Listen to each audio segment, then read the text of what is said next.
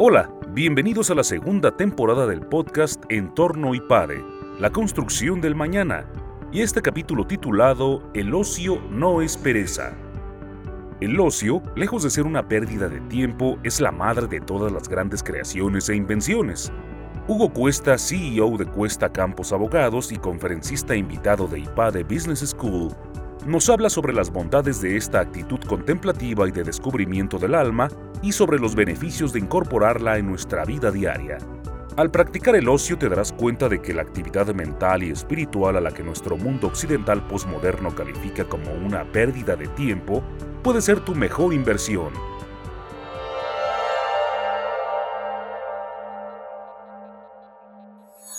Seguramente has escuchado el dicho popular muy conocido que dice, el ocio es la madre de todos los vicios. Por eso no me parece una mala idea intentar desde esta cápsula reivindicar al ocio. Para esto necesitamos aclarar qué es el ocio, que por definición es lo opuesto al negocio, de latín nec ocium. Y tal vez de ahí nace la mala percepción que tenemos del ocio, porque claramente el negocio tiene un gran cartel, pero al ocio se le identifica como sinónimo de pereza, de flojera, en nuestro entorno, una persona ociosa es una persona que pierde el tiempo, es un bueno para nada. Por otra parte, Pascal nos dice que todas las desgracias del hombre se derivan de no ser capaz de estar sentado solo en una habitación. Y no creo que Pascal nos diga que la solución a los problemas del hombre sean entregarse a la pereza, ni a perder el tiempo, que con los años vamos atesorando que es el activo más valioso que tenemos.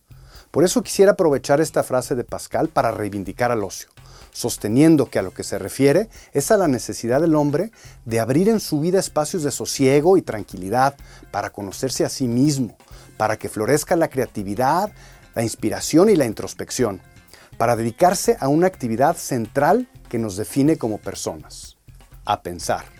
Hay varios autores que hablan de la relevancia de este concepto y que lo relacionan con la parte fundamental del proceso creativo del hombre.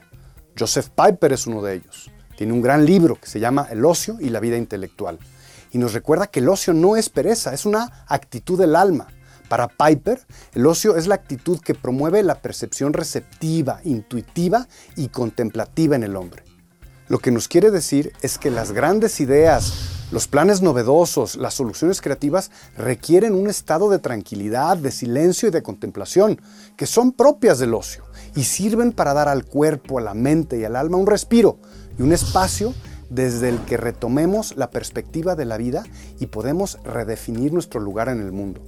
Yo no puedo pensar ahora en ningún artista o premio Nobel que haya concebido sus creaciones corriendo con un celular en la mano, como muchas veces andamos tú y yo. Si vivimos a merced de las prisas, seremos incapaces de crear, de reflexionar, ni de descubrir quién realmente somos.